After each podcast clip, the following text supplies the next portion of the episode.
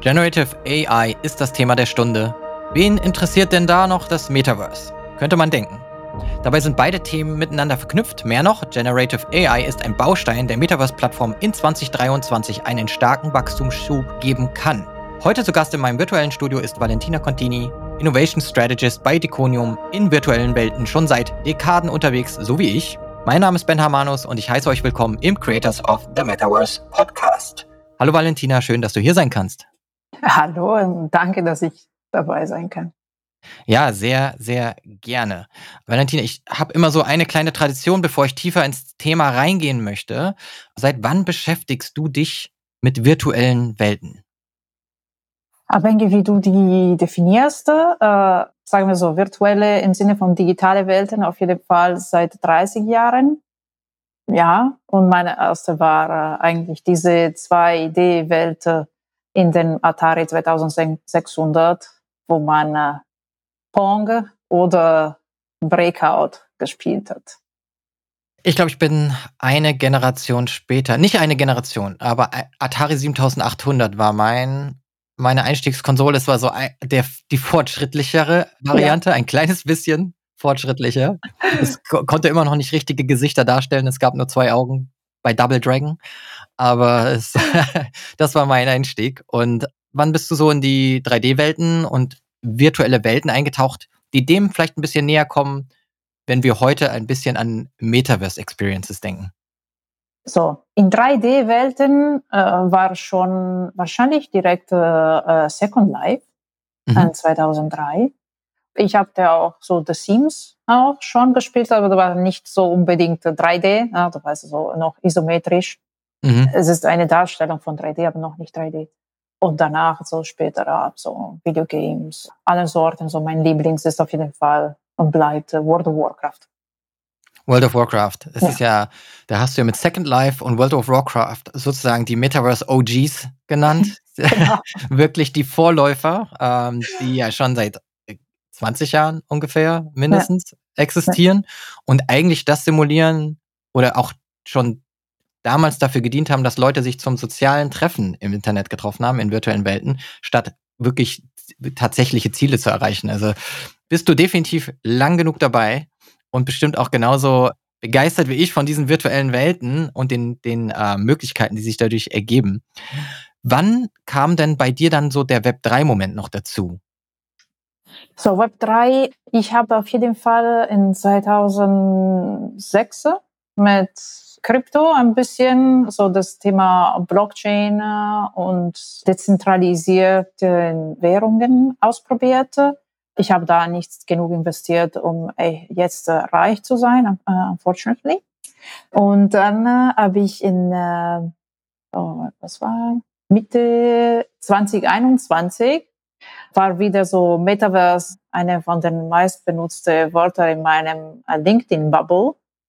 Und ich habe da versucht, ein bisschen zu recherchieren, was soll jetzt äh, das Metaverse sein.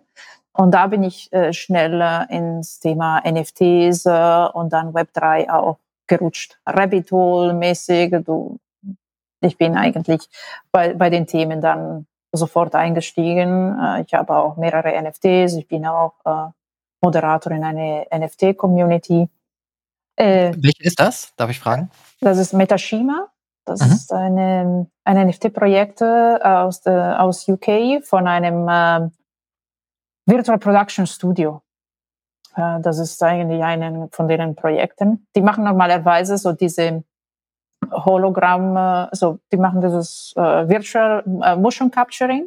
Mhm. Und die machen so Hologramme, das Video mit äh, Coldplay und BTS, äh, keine Ahnung, eine K-Pop-Band äh, haben sie gemacht, wo eigentlich eine von den Bands war äh, in echte und die andere Band war als Hologramm dabei und das haben sie auch in Live-Events so. Die sind so echte Profis, wenn es um äh, virtuelle, virtuelle Welten geht. Und das ist so, wo ich äh, tiefer eingetaucht bin, auch weil ich extrem Interesse hatte zu verstehen, was was die Leute da äh, bringt, was sie erwarten in dieser Web3-Welt. Und es ist total, total spannend, absolut. Sehr schön. Wir kommen gleich mal zu einem ebenfalls heißen Thema, das momentan wahrscheinlich auch wieder in deiner LinkedIn-Bubble dominiert. Generative AI. Ich glaube, man braucht nicht mal eine Bubble, um das als dominantes Thema zu haben. Es, man, es wird einem aufgezwungen und es, es, es hat Einfluss auf das Leben. Von daher ist es jetzt sehr real. Auch bevor wir dorthin kommen, einmal kurz der Disclaimer. Hier im Podcast handelt es sich natürlich nicht um Anlagesteuer oder Rechtsberatung. Und alles, was Valentina und ich hier sagen, das spiegelt natürlich immer unsere persönlichen Meinungen wieder. Recherchiert bitte, bitte selber und lest den vollständigen Disclaimer auf creators auf themetaverse.de slash disclaimer. So, wir kommen zu Generative AI im Metaverse. Das ist ja in vier Worten dreimal Buzzword. oh, und ich, äh, Valentina, habe erstmal eine Frage, die vielleicht gar nicht so Metaverse bezogen ist. Aber benutzt du Generative AI schon in deinem Alltag beruflich oder privat, jetzt ganz abseits von Metaverse-Anwendungen? Ich benutze das jeden Tag seit, ich glaube, September letztes Jahr. Ein okay. Kollege von uns hat es möglich gemacht, dass jeder von uns einen Account mit OpenAI hatten, zum, zu experimentieren. Wir sind eine Firma, die eigentlich so, unser Motto ist Creating Digital Champions. Wenn wir diese Sachen nicht selber testen können, dann können wir nichts machen. Und daher, äh, wir hatten diesen Vorsprung, bevor es hot war. Wir haben angefangen, damit zu experimentieren. Ich hatte auch angefangen, so mit äh, privat mit Midjourney zu, mhm. zu experimentieren. Und das ist eher so eine private Sache für mich, weil ich habe immer so extrem viele Ideen im Kopf, aber ich kann nichts äh, zeichnen, ich kann nichts mit äh, Photoshop äh, oder ähnliches machen. Und jetzt mit einem einfach, ich kann einfach beschreiben, was, was in meinem Kopf ist und ich kriege eine Visualisierung dafür. Und das ist äh, so cool. Und dazu, ich benutze im Moment GPT-4 mhm. jeden Tag, um Tasks einfach einfacher zu machen. Äh, warum soll ich mir eine halbe Stunde einen Workshop-Ablauf äh, ausdenken, wann ich äh, zumindest als Inspiration äh, GPT-4 fragen kann. Und ich bekomme mhm. den ersten Draft und ich kann das aus, ausarbeiten und besser machen, verbessern. Und wir haben auch einige Projekte mit Kunden, wo wir äh, genau das Tool benutzen. Und das ist auch in dem Projekt so erwartet, dass wir das benutzen. Sehr spannend. Also ich habe es noch, noch, noch nicht davon gehört, dass es eingesetzt wird, um sich einen Workshop-Plan zurechtzulegen. Auch eine coole Methode. Ich glaube, das werde ich auch auf jeden Fall mal nutzen für irgendwie das, den nächsten, den nächsten, äh, die nächste Teamarbeit, den nächsten Workshop, die nächste Agenda, die nächste Konferenz plane ich vielleicht so. Oh ja, ich, ich habe ich hab so meine Keynotes, äh, die ich in den letzten Monaten gemacht habe. Ich habe sie 90 Prozent von dem Keynote habe ich mit Hilfe von unterschiedlichen äh, AI-Tools, Generative AI-Tools erstellt. Ja, dann klar muss man selber mit dem Kopf auch ein bisschen Salz reinbringen, aber ganz viel, wie zum Beispiel Text verbessern äh, oder Bilder generieren, Stimmen generieren, Videos generieren, das habe ich alles mit Generative AI gemacht. Hattest du nicht eine Präsentation, in der du dir als Assistentin praktisch einen Avatar mit auf die Bühne geholt hast? War das, genau. habe ich das bei dir gesehen? Genau. Ja. Genau, wo dann praktisch du auch eine, eine, einen Text geschrieben hast, die Stimme generiert ja. hast und dann praktisch einen 3D-Avatar hattest auf, äh, in deiner Präsentation, die mit vorgetragen hat. Genau, genau. Das, das benutze ich sehr, sehr oft, auch weil in dem Fall muss ich weniger reden. welche, welche Tools hast du dafür benutzt? Da ist eine Mischung zwischen GPT-4 für die Texte oder Verbesserung von den Texten, mhm. dann äh, 11 Labs für die Stimme. Äh, man okay. kann da Stimmen generieren mit unterschiedlichen ähm, hm, Charakter äh, so Features. Mhm. Und dann bringt man das Ganze äh, mit Journey, um die Persona, das Bild von der Persona zu generieren und dann alles zusammen in DID. Dann okay. bringt man Bilder, äh, Stimme äh, zusammen in einem Video, wo, die, wo dieses, dieses Gesicht spricht. Ja. Wahnsinn. Vielleicht merken jetzt schon alle, die zuhören, in welche Richtung das Ganze geht. Wir gehen weg von reinem, schreib mir doch mal hier einen kurzen Blogartikel, sondern wir gehen dahin, dass wir wirklich viel mehr kreieren können. Wir können Avatare kreieren, wir können künstliche Wesen, Assistenten, Personen kreieren, ihnen eine Stimme geben. Und all das kann ein Mensch alleine praktisch tun. Ne? Du bist, du bist praktisch der DJ oder die DJin, die all diese Elemente nimmt und neu kuratiert und was eigenes erstellt. Ja, äh, das, das hilft auch, dass ich Spaß dabei habe. Das ist auch ganz klar. Und es gibt auch ich mache auch nicht extrem viel. Das sind eigentlich die einfachen Sachen, weil jetzt äh, sieht man überall, was mit, man mit, so mit GPT-4 anfangen kann. Äh, du kannst eigentlich GPT-4 äh, fragen, kannst du mir Code schreiben, so dass ich in Real Engine eine, so, so eine Umgebung erstellen kann. Oder es gibt andere Tools, wo du direkt eine 3D-Umgebung mit Text generierst und dann kannst du das in ein Real Engine importieren. Es gibt alles Mögliche mittlerweile. Wahnsinn. Ich, ich gehe mal ganz kurz auf eine Plattform ein, die da auch eine große Ankündigung gemacht hat. Und für alle, die vielleicht sich nicht so sehr mit Roblox auskennen, darum geht es nämlich jetzt mal ganz kurz, die haben, äh, oder es ist eine der großen Metaverse-Plattformen, immer dann, wenn man gerade so Web 2-Plattformen noch nimmt, dann ist Roblox ein sehr, sehr gutes Beispiel dafür, wie man sehen kann, dass eine Vielzahl von virtuellen Welten entstehen und auch wirklich eine Userbase da ist. Das ist etwas, was, glaube ich, viele Blockchain-basierte Games noch schuldig sind, wirklich diese Daily Active Users zu haben. Ich lese mal ein paar Zahlen vor, was auch so spannend ist, weil sie nämlich auch ein Generative AI Tool angekündigt haben. Also für alle, die Roblox nicht kennen, das gibt es auf dem iPad, auf Desktop-Computern, auf Xbox inzwischen. Und die User, die erstellen Welten, sogenannte Experiences, oder sie erstellen einen Avatar und die gehen dann einfach in andere Experiences und erkunden dann Welten und oder spielen Rennspiele oder was auch immer irgendwie angeboten wird, Jump'n'Runs. Und das, also die Zahlen sind schon beeindruckend. Im Februar kam Roblox auf 214,1 Millionen monatliche Nutzende und in Q1 2023 zählten sie mehr als 67 Millionen täglich aktiv Nutzende. 51 Prozent männlich, 44 Prozent weiblich. Auch sehr spannend finde ich, dass das sehr ausgeglichen ist. Auch ein äh, interessantes Signal. Und 80 Prozent der Roblox-Nutzenden sind unter 16. Revenue liegt oder lag 2022 bei 2,2 Milliarden. Also da läuft was, da ist Geld drin. Genau. Und äh, ja, auch interessant, 9,5 Millionen Entwickler gibt es, die an Experiences arbeiten und haben da auch schon über 600 Millionen Dollar 2022 umgesetzt und mehr als 50 Millionen Experiences gibt es auf der Roblox-Plattform. Und das äh, erfolgreichste oder beliebteste Roblox-Spiel ist Adopt Me, eine Haustiersimulation. Hat mich irgendwie so ein bisschen an das äh, Nintendox erinnert. Das habe ich mal früher auf dem DS so ein bisschen ausprobiert und mhm. gespielt. Oder Tamagotchi für die Oder der Tamagotchi noch. genau. Für, für Leute unserer Generation, da gab es auch den Tamagotchi. Genau. Äh, den gibt es aber ja auch wieder, scheinbar. Habe ich gesehen. Ja, ja. Genau. Und es ist, Roblox ist das 2021 am meisten heruntergeladene Mobile Game mit 182 Millionen Downloads. Ich habe das jetzt einfach mal vorgetragen, weil ich möchte, dass jeder und jede, die zuhört, dieses Ausmaß auch versteht, wie groß einige dieser Plattformen bereits sind, auch wenn sie nicht Blockchain-basiert sind, aber wie real vielleicht für jüngere Generationen das Metaverse bereits ist. Und in diesem Jahr wird man oder schätzt man, dass vier Milliarden erstellte Accounts auf der Plattform überschritten werden. Und jetzt hat, haben sie Generative AI Tools angekündigt.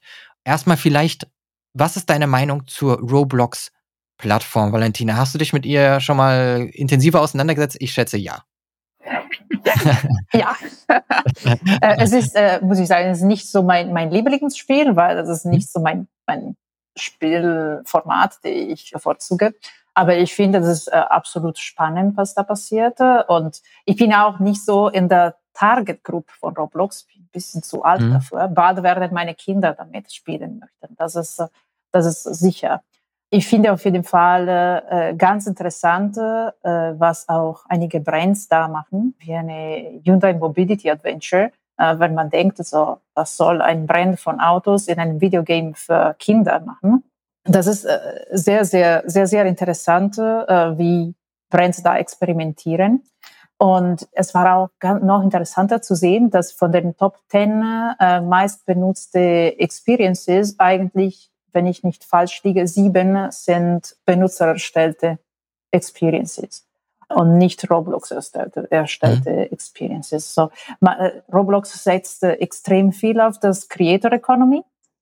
Das ist die die, dass diese die Community an Nutzer von Roblox eigentlich Experiences oder, ähm, oder auch ähm, Assets äh, kreiert und verkauft.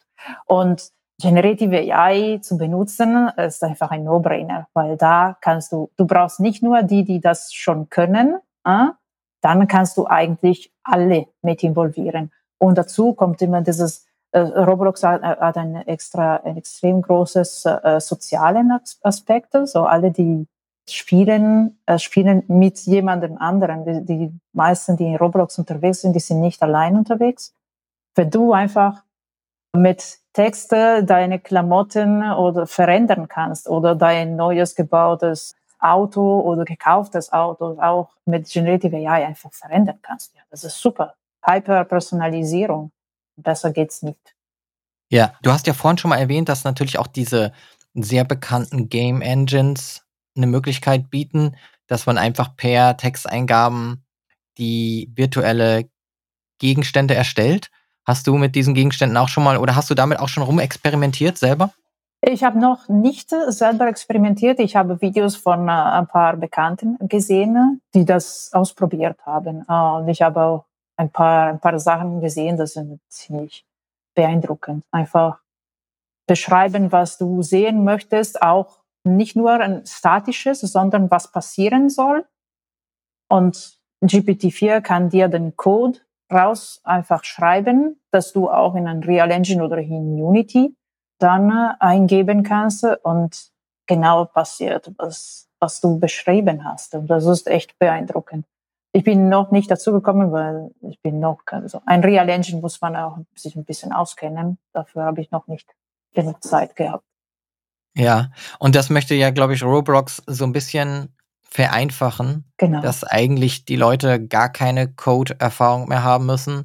Jetzt bauen sie Welten, aber es ist natürlich trotzdem, wenn man wahrscheinlich schnelleres Wachstum dieser Welten haben möchte, ist es gut, wenn es noch einfacher wird, die Gegenstände so zu designen, wie man sie sich wünscht und äh, nicht Brick by Brick.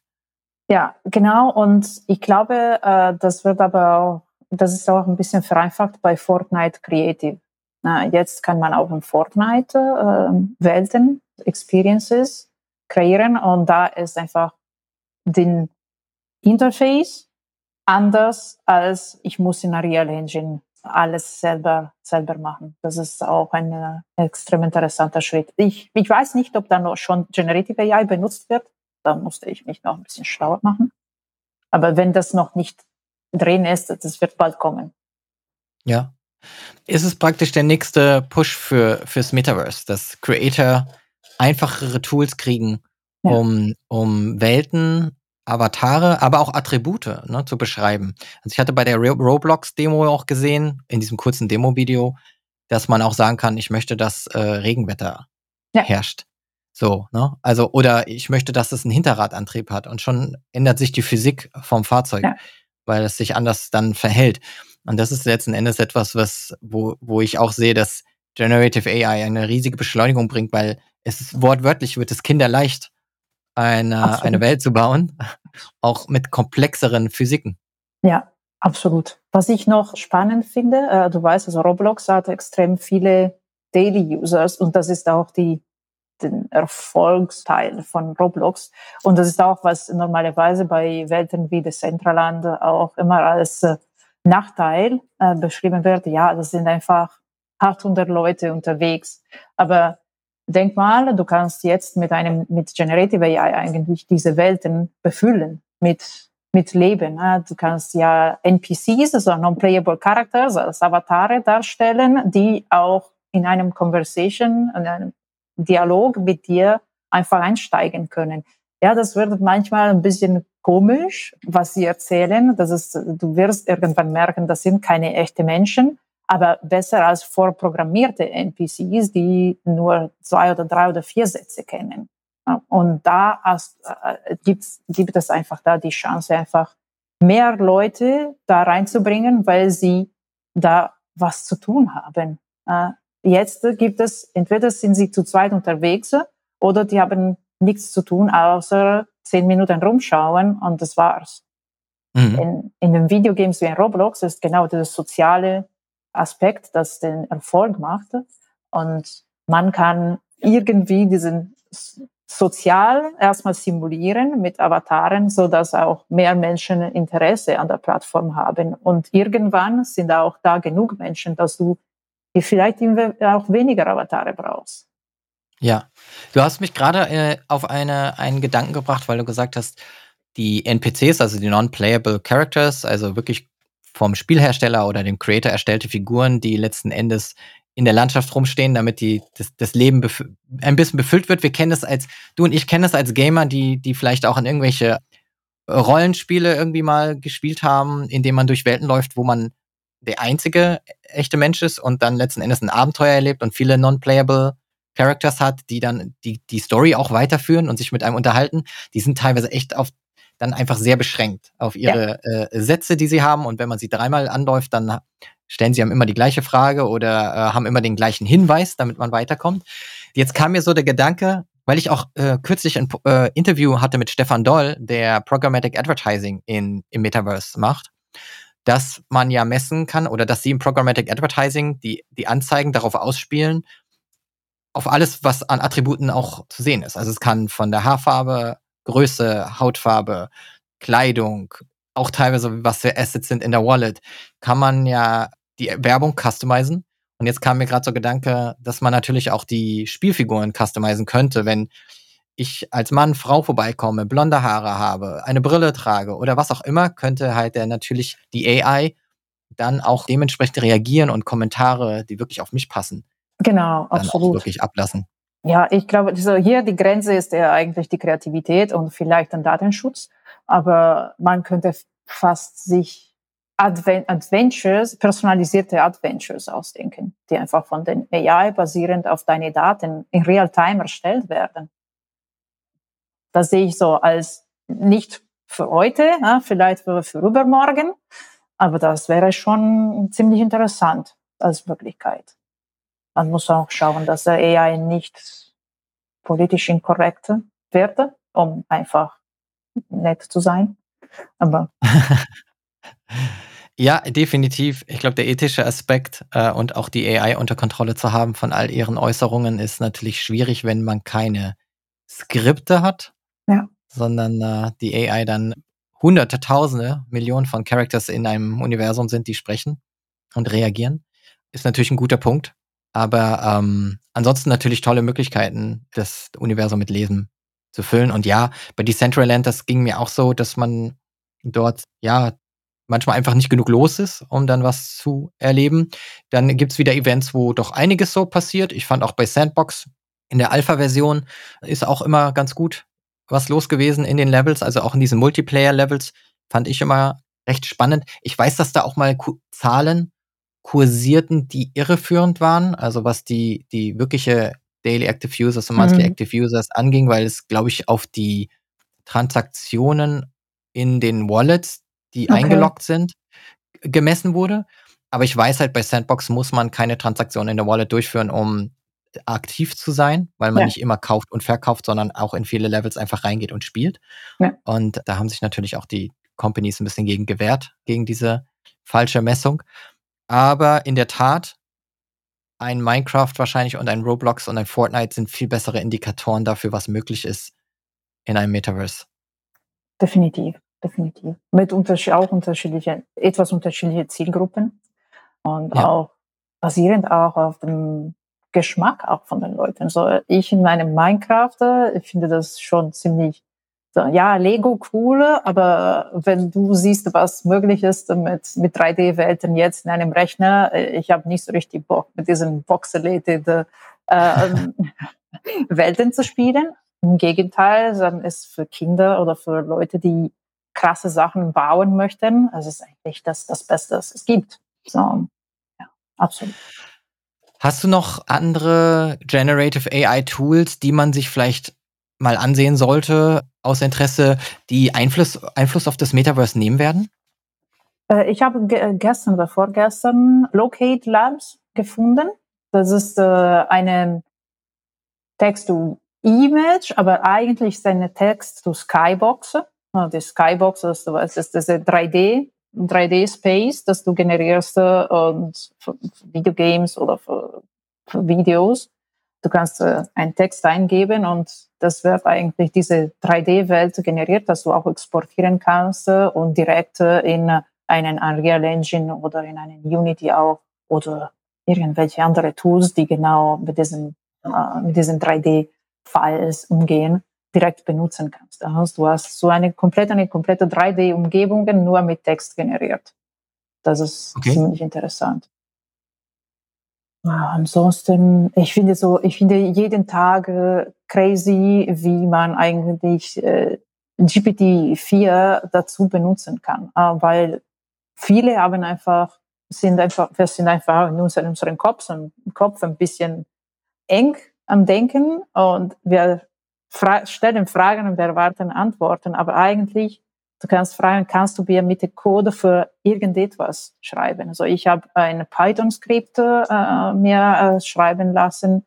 Man kann sich alles Mögliche äh, schreiben lassen. So, das ist auch, man kann auch eigentlich einen kompletten Flow schreiben lassen. Zum Beispiel kannst du, kannst du bitte mir äh, das ganze Flow vom, ich will jetzt äh, ein Videogame, das so und so, so und so macht, bis zu, äh, ich will das auf eine, in, in einem Browser benutzen. Und GPT-4 kann dir alle Schritte geben mit dem Code, die du brauchst. Du kann, kannst dir auch sagen, wo du äh, auf welche Webseite du diesen Code eingeben musst oder in welchem Tool du den Code benutzen musst, um zu Ergebnis zu kommen. So einen kompletten Workflow nur mit, äh, mit einer Frage, wie kann ich jetzt äh, ein Videogame in einem Browser spielen, das das und das macht. Das okay. ist richtig krass, was da möglich ist. Dann muss man ein bisschen Debugging machen, aber auch den Debugging kann GPT-4 selber machen. Das ist auch, das ist noch crazier. Das heißt, du hast den Code bekommen und dann möchtest du aber was dran ändern, gibst den Code nochmal ein und sagst, äh, genau, bitte geh nochmal drüber. Genau, und erzählst, was der äh, Error, Error Message war und was okay. passiert ist. Und GPT-4 sagt, okay, das könnte, das ist eine mögliche Änderung, die du machen kannst, um das zu beheben. Und nächster okay. Schritt vom Code. Das ist beeindruckend, muss ich sagen. Ich merke total, obwohl ich mich mit AI doch schon recht viel beschäftige, bin ich immer noch sehr verhaftet in dem Bereich Content Production. Also ich habe auch mit Journey viel ausprobiert. Ich, ähm, wir haben ja auch bei HubSpot ähm, Chatspot AI mhm. gelauncht, ja. womit man ChatGPT 4 nutzt und auch noch ein paar andere Datenquellen, die mit angezapft werden, die ChatGPT nicht liefert. Also zum Beispiel, wenn es um so Search Volume geht oder ja. welche Pay-per-Click-Keywords, auf welche Keywords bieten deine Competitors und so, dann kannst du das auch in, der, äh, in unserer Plattform erfragen. Aber du kannst natürlich auch sagen, ich möchte einen Blogpost schreiben oder du möchtest auch dein CRM mit anbinden mhm. und dann kannst du dir auch sagen lassen, kannst du mir bitte einen Workflow für das und das und das erstellen und dann macht das das halt im HubSpot CRM. Das ist so ein bisschen noch meine Welt, aber ich bin viel mehr in diesem klassischen Content-Produktionsthema drin, als noch teilweise in den, äh, wie kann ich es noch für sowas, ich finde, viel fortschrittlicheres wie schreibe mir ein äh, Computerspiel. ja, also wirklich den Code sich schreiben lassen. Und man kann sich ja kaum vorstellen, wo das dann jetzt noch hinführt, wenn die Eingabeplattformen noch einfacher werden. Weil ich finde, ChatGPT ist schon total advanced, aber trotzdem muss man doch ein bisschen so ein Skill mitbringen, das auch gut zu verstehen, wie man die Prompts macht. Wenn das noch einfacher wird, also fast, ich sage immer, vielleicht wie so ein E-Commerce, wo du sagst, ich möchte das, das, das, das, das, klickst mhm. dir das zusammen, so als wenn du sagen würdest, ich will eine rote Hose ähm, irgendwie Größe so und so und aus Jeans oder so so, wenn es so einfach wird, ja, dann ein AI-Tool zu bedienen, vielleicht noch mit, mit einigen unterstützenden Worten, aber mit einer guten Basis, dann werden wir ganz schön schnell alle zu Creators of the Metaverse, also dem Motto, das ich ja auch in dem Podcast vorgeben möchte. Absolut, absolut. Aber ich bin eigentlich happy, dass im Moment es noch ein bisschen schwierig ist, weil wir sind so am Anfang. Äh, wir wissen, wir, uns oder allen ist noch nicht klar, was sind auch die die Nebeneffekte, die Nebenwirkungen äh, und wie alles auch in einen, dass alles auch Nachteile hat, hm? dass zum Beispiel in äh, jeden Generative AI ein Bias äh, ein, eingebaut ist, weil die werden mit einem Dataset trainiert und die Datasets sind normalerweise nicht äh, frei von einem Bias. Mhm. Daher ist für mich, äh, oder dumme Sachen wie die Leute bei, was war Siemens oder Samsung, keine Ahnung, die Firmendaten in dem mhm. ChatGPT, in ChatGPT benutzt haben, ohne zu denken, dass diese Daten dann weiter benutzt werden zum Trainieren von dem AI-Modell. Ich finde, das ist eigentlich noch gut, dass es nicht so einfach ist, weil wir die, die ganze Wirkungen, Auswirkungen noch nicht kennen. Aber bald wird es erstmal das Ganze klarer sein und das wird auch einfacher für alle und nutzbar für alle werden. Und das ist eigentlich aus meiner Sicht sehr cool, wenn man sich damit beschäftigt. Die Leute, die sich damit nicht beschäftigen, nicht nur für das Metaverse, sondern auch für das normale Leben äh, in der Alltag, äh, wie schreibe ich am schnellsten eine E-Mail, die werden wahrscheinlich bald Probleme haben. Äh, das, ja. dann bringt das, also das Ding bringt auch ziemliche Unsicherheiten mit. Ja. Bist, bist du denn auch der Meinung, es haben sich ja einige Persönlichkeiten gemeldet, man sollte doch mal bei allen AI-Experimenten, die noch fortschrittlicher teilweise auch sind, vielleicht als ChatGPT 4, erstmal sechs Monate pausieren, bevor man weiter öffentlich testet? Bist du, würdest du auch sagen, wir bewegen uns gerade ein bisschen zu schnell und macht mal kurz eine Pause und lasst uns alle durchatmen und aufholen? Es ist nicht möglich, eine Pause zu machen. Wie, wie kannst du das verkraften? Das ist auch das Problem. Und wenn man auch anschaut, diese, die Leute, die diese E-Mail unter, unterzeichnet haben, das sind extrem schlaue und reiche Leute, absolut. Wenn man aber dann äh, diese, genau diese Menschen sich anschaut, muss auch genau anschauen, was ist ihre Philosophie. Ja, das sind die meisten sind so was äh, Long-Termiste und Transhumanisten äh, genannt werden. Das sind eigentlich Menschen, die, die sind alle Leute, die investieren Geld, in einfach, wir gehen alle auf Mars zu leben. Äh? So, das ist schon äh, eine Perspektive, die die meisten Leute gar nicht haben. Und ich finde, es ist einfach nicht möglich zu verkraften oder du kannst das verkraften in den USA und in Europa, weil äh, wir sind alle cool und Freunde, aber dann äh, China sagt, ja, wisst ihr was, ihr seid einfach dumm, ihr habt eine Pause gemacht und ich hole euch alle in sechs Monate nach und eigentlich mache ich weiter und in den nächsten Jahren, äh, China ist einfach die, die Macht, die alles, äh, die alle andere vernichtet. So, ich finde, das ist ein größeres Risiko, versuchen das zu pausieren, als das kontrolliert weiterzubringen. Okay, also letzten Endes lieber kontrolliert weiterbringen, vielleicht schneller Regulierung auch einführen, äh, wie der Umgang mit den Tools ist, weil teilweise ja auch fraglich ist, inwiefern, inwiefern auch Rechte verletzt werden natürlich, wenn, ja. wenn Inhalte generiert werden. Wir haben mit Journey kurz besprochen und mit Journey wird ja auch trainiert auf Bilddaten, die existieren. Ich fand es nicht oder ich habe das noch nicht so als Problem erkannt und gesehen gehabt bis zu dem Moment, wo jetzt auch die Describe-Funktion kam ja. Die fand ich doch schon sehr krass, wenn man einfach ein Bild hochlädt und dann es beschrieben wird, was auf dem Bild ist. Ja. Also man kriegt den Prompt und dann kann man den Prompt wieder eingeben und letzten Endes, das fühlt sich für mich schon sehr nach Stehlen an.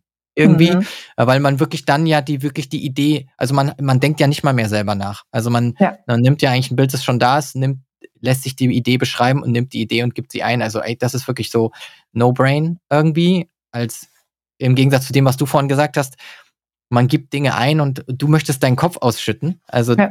aber du hast nicht den Skills zu zeichnen, aber oder ähm, brauchst die Voice oder so. Aber es ist immer noch irgendwie deine Kreation, weil du, weil alle, die bisher nicht fähig waren, das zu kreieren und den das Skill hatten, können jetzt noch, können diese fortschrittlichen Creators werden. Aber dann nimmt Midjourney so diesen gesamten Prozess mit diesem Describe, mit der Describe-Funktion und der Upload-Funktion ja irgendwie raus.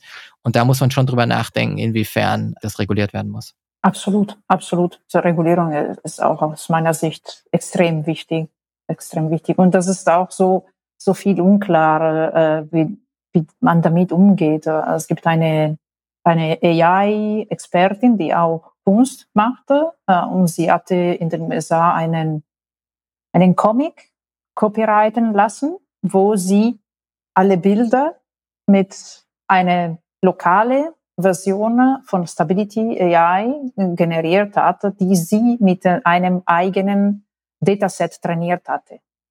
Sie hat ein Dataset generiert per, per Photoshop oder Illustrator, whatever, und hat ein Stability AI trainiert mit dem Dataset, so dass er konnte weitere Permutations äh, generieren mhm. von, von diesen Bildern, um ein Comicbook zu erstellen.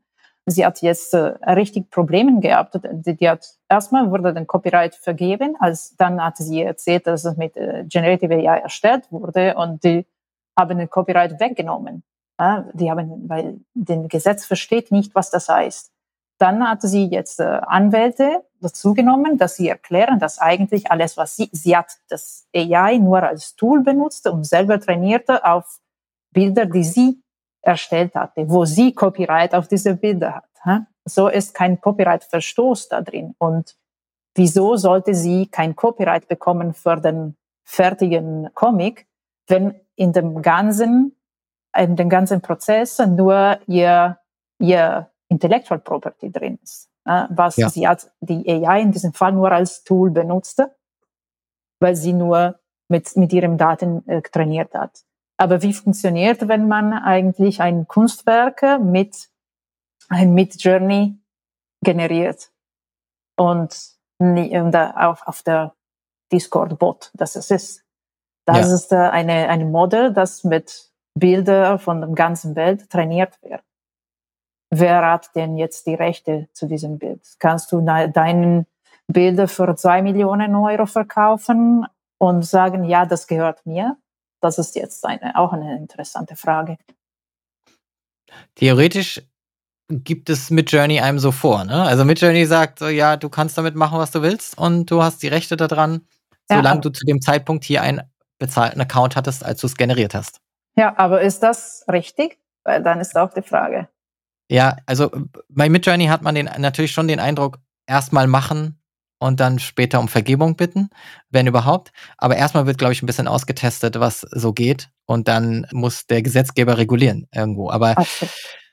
mal schauen, wo es hinkommt. Ich verstehe definitiv die Ängste vieler Menschen. Es gibt natürlich auch tolle Opportunities mit Generative AI in, in Metaverse, aber auch vielleicht auch hier wird irgendwann die Frage aufkommen, wem gehört denn dann was im Metaverse? Und basierend ja. worauf ist ist dieses 3D-Modell und Auto gebaut worden? Gibt es dazu auch, womit ist es trainiert worden? Und gibt es irgendwelche Designer, die ursprünglich mal sehr viel Arbeit investiert haben, um Modelle zu bauen und jetzt kann jedes Kind das irgendwie bauen und für sich beanspruchen?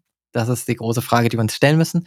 Ich danke dir auf jeden Fall. Ich weiß nicht, ob du noch andere Generative AI Tools hast, die wir, die wir noch äh, hier besprechen sollten in, im, im Kontext zu Metaverse. Nicht im Moment. Dann ähm, wir haben ja schon äh, vorhin im Vorabgespräch, weil äh, bevor der Recording-Button gedrückt wurde, gesagt, wir haben noch ein paar andere Themen, die wir gerne nochmal aufgreifen möchten hier im Podcast. Valentina, dann kommen wir da auf jeden Fall nochmal zusammen. Ich danke dir für den heutigen Austausch. Wo kann man am besten von dir lernen? Ich würde sagen, LinkedIn, LinkedIn. denn da, ja. da folge ich dir auch und krieg tolle Sachen mit. Dann haue ich den Link in die Show Notes. Und danke dir für die Generative AI im Metaverse Session. Valentina, danke, dass du heute hier warst. Oh, danke dir für die Einladung. War, das hat Spaß gemacht. Sehr schön. Dann vernetzt euch mit Valentina Contini von Diconium, auch gern mit mir und abonniert den Podcast, denn nur gemeinsam gestalten wir die Zukunft als Creators of the Metaverse.